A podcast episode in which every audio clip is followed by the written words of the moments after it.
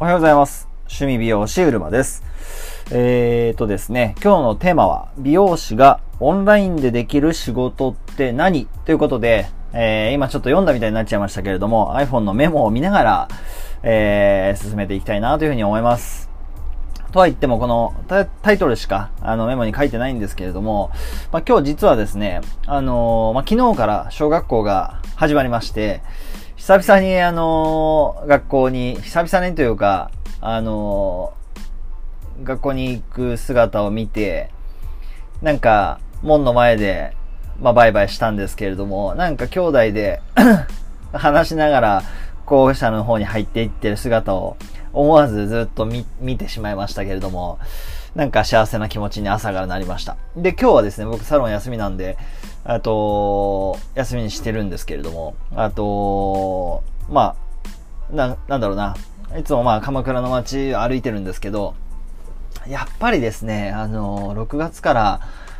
えー、緊急事態宣言が終わり、で、あの、なんですかね、あの日常に戻ったとはいえ、やっぱり、あの、人は少ないですし、働き方が変わってますし、実際にね、あの、昨日いらしたお客様も、あの、なんでしょう。6月になったけれども、テレワークがまあ推奨という形で続いていると。そういうことをおっしゃってましたんで、やっぱり前のようには、こう、いきなり戻らないんだなっていうのは感じました。ただ、あの、最近感じてるのは、美容師も、美容師ってどうしてもオフラインでサロンワークっていう形がまあメインだと思うんですけれど、まあ僕の場合はそうなんで、どうしてもその形が基本になりますよね。あの、基本にそれがなるんで、オンラインにこう、移行しにくい。あのね、4月5月と動けない時に、えー働き方が美容、美容師がオンラインを使って、えー何かするっていうことは、やっぱりすごく必死で考えたり、あの行動したりっていうケースがすごくあったと思うんですけれども、やはりサロンにいらしていただいて、なんぼと言いますか、サロンでヘアデザインを通して価値提供していくっていうのに変わりはやっぱりないので、まあ、そこにつながる動線にオンラインを入れるっていうのはもう当然必須だなというふうに思いますし、それはね、あの、もう多くの、おなんで、なんでしょう、業、業界というか、サロンの、あ美容室の、美容師業界でそもそも、そういう風な流れがずっとこう来てたと思うんですけど、電話予約だけじゃないっていう意味でね、電話予約だけじゃないという意味で、えーオンラインを通ってサロンにご来店するっていうのはもうホームページができた頃から当然そういう流れはあったわけなんですけれども、やはり最終的に美容師がお客様に価値提供する場所は、やっぱりサロンっていう美容室というその箱の中だっていうのが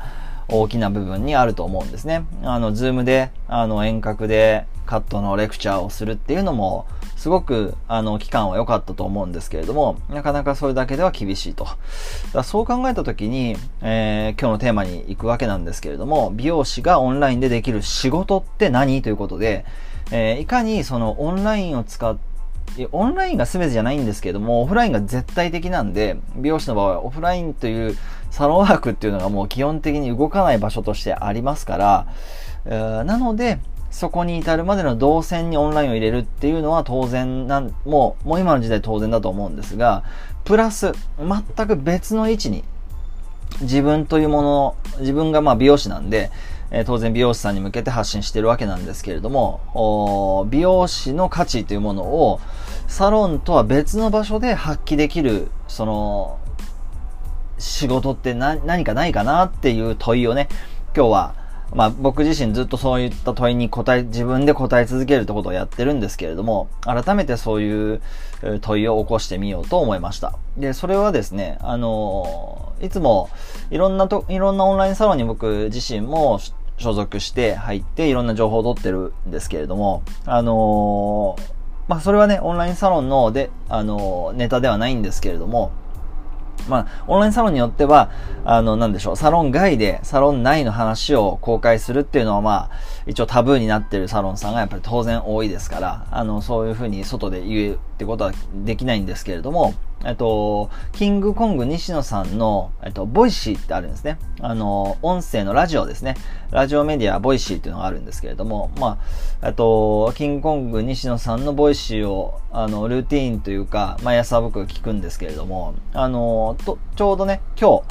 あのー、聞いてたら、今日の話の内容が、まあ、オフラインとオンラインっていうところで、なんですかね、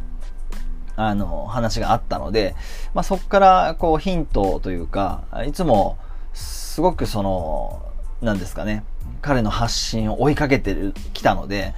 あの、その流れみたいなものが見えるんですけれども、やっぱり、なんだろうな、オフラインでできることと、オンラインでまあ今日のあのボイスでまたあの、西野さんのボイス聞いてもらえたらなと思うんですけど、そ、そっから僕が感じたのは、あの、美容師がオンラインでできることってなんだろうなっていうのを改めて思ったんですね。だそう考えた時に、あのー、やっぱり、美容師っていう箱にとらわれない働き方。だ要するに、それは昔の僕が言ってた言葉で言うと副業なんですよね。あの、複数の服ですね。あの、メインでサブの服ではなくて、あの、何ですか？副業、あの、同じ分量の仕事がま複数あるっていう意味ですね。の副業の、やっぱ推奨なんですよね。美容師。でそうなると、じゃあ何で、えー、自分が価値を提供できるのかっていうのは、その自分ができることでしかできないわけですよね。だから自分のできることを増やそうっていう話になるんですけれども、やっぱり、あのー、まあ、特にこの4月5月ってそういうのを僕自身もすごい感じたんですね。で、あのー、問い合わせというか、あ美容師さんに向けて僕発信してるので、そこから来る問い合わせの中にも、やっぱり、あのー、サロンの高単価にする方法と、サロン以外で、技術以外で、その施術というかスキル、美容師としてのスキル以外の収入の部分が、収入源が必要だっていう風な美容師さんの多さにちょっと改めて、あの、驚いてはいるんですけれども、やっぱりそちらをこう求める方が増えてきたなっていうのをすごく感じます。だからそうなった時に美容師がオンラインでできることって、やっぱり自分のできることを精査して、自分のそのできることを必要な人に届けていくっていうことだと思うんですね。で、そのために、え必要なのが、あ自分の、自分にしかない価値というか、自分にしかない価値って絶対あると思うんですよね。ただそういう風な視点で自分を見てなければ、それに気づくってことはないんですよね。当たり前になっちゃうから。自分がやってることはもう自分にとっては当たり前なんで、よくあると思うんですよね。自分にとっては当たり前にできてることなんですけど、それ人から見るとすごいねとかって言われることってあるし、あったりすると思うんですよね。ちょっとこう振り返ってもらいたいんですけど、そういうことがあったりする。で、そうするとそこの中に、あの、自分は当たり前だけれども、人にとっては非常にこう価値を感じてくれる箇所っていうのが見えてくると思うんですけど、そういったものを自分の商品にしていくっていう風な、そういう視点が必要だなって僕は思っています。そのためにはブランディングっていうことになるんですけど、自分自身をどういうふうに見せていくのか、あそれないものを見せていくんではなくて、今ある、その自分という本当の、何ですかね、自分にしかない価値というものをどうやって伝えていくのか、あっていうのを決めるってことですね。で、今度はそれをマーケティングしていく必要があるんで、やっぱりこう、ブランディングとマーケティングっていう、こう、二軸、まあ、自転車みたいなイメージですね。前輪後輪があって、まあ、初めて一輪車よりも安定するみたいなまあそれは、あの、自分で漕ぐ必要があるんですけれども、そしたら今度、その自転車に慣れたら、まあ一輪車から自転車、自転車から今度はバイクですよね。えー、自動で、自動というかまあ、機械というか、ハンドルだけを回せば、前に進むっていうのが、まあ、バイクですから、まあね、あの、ギアチェンジはあるとしても、うん、まあ、それは置いといて、そういう風になっていくと。で、それが安定してきたら今度4輪にして、まあ、3輪なのか4輪なのか、自転、自、えー、三輪車、自動車、ね。で、自動車の果ては何ですか？自動運転ですか？まあそういう風になっていくのかなという風に、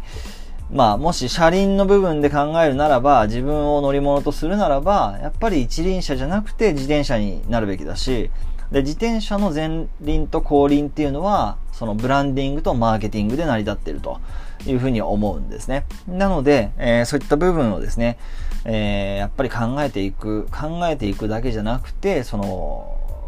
考えて、えー、落とし込んでいく。やっぱりもう行動が全てだなっていうふうに、全てだなっていうふうに思ってますので、やっぱりそこの部分が増えてこないと、何ですかね、インプットだけで終わるっていうケースってもうものすごく多くて、えー、やっぱりそれだともったいないので、で、やっぱりこういう時期ですから、スキルアップして、発信して、まあ、ブランディング、マーケティング、そういった部分から自分自身の価値を高めていくっていうことは、もう美容師としても必要だし、美容師の技術じゃない部分になっていくんですけどね。あの、当然技術の部分を商品にしてもいいので、それはもう、あの、何でもいいんですけど、やっぱり、ちょっとこう視点を高く持つ。上空から自分を見るようなイメージっていうのが、やっぱりこれからは当然もう必須っていうかもう、今の時点でも必須ですよね。それを感じます。まあなんかね、そういうのもあってか、最近はちょっとこう若い方とか、あとはね、今までよりも女性の方が、あの、問い合わせをいただくっていうケースが、女性の美容師さんですね。なんかちょっと増えたなっていう風に感じてまして、まあそれは、あの、嬉しいことでもあるんですけれども、やっぱりその、こうなんです、なんだろう、僕のように一人サロンをしている方だけじゃなくて、アシスタントのね、アシスタント1年目の方もいますね。アシスタント1年目で問い合わせいただいた方もいますし、美容学生もいましたね。先日ね、美容学生の方からも、あの、問い合わせいただきましたし、あとは女性の美容師さんがすごく増えたなっていう印象なんで、やっぱりこの2ヶ月で、あの、美容師がオンラインでできることなんかないかなっていうふうに思われる方が増えたんだなっていうふうに思うので、ぜひ、その、あなたのできること、そういった部分からあなたの価値っていうものをこう最大限、えー、作っていくっていうのが非常に必要だし、それこそが美容師が、まあ、オフラインに限らずオンラインでもできる仕事というものにつながっていくんじゃないかなというふうに思います。ということで、えー、今日はですね、美容師がオンラインでできる仕事について、えー、というテーマでですね、何というテーマでお話ししてみました。えー、要するに自分のできることを、まあ、オンラインに載せて、まあ、商品作って、それを多くの人に知ってもらうっていうことをしていくっていうのが、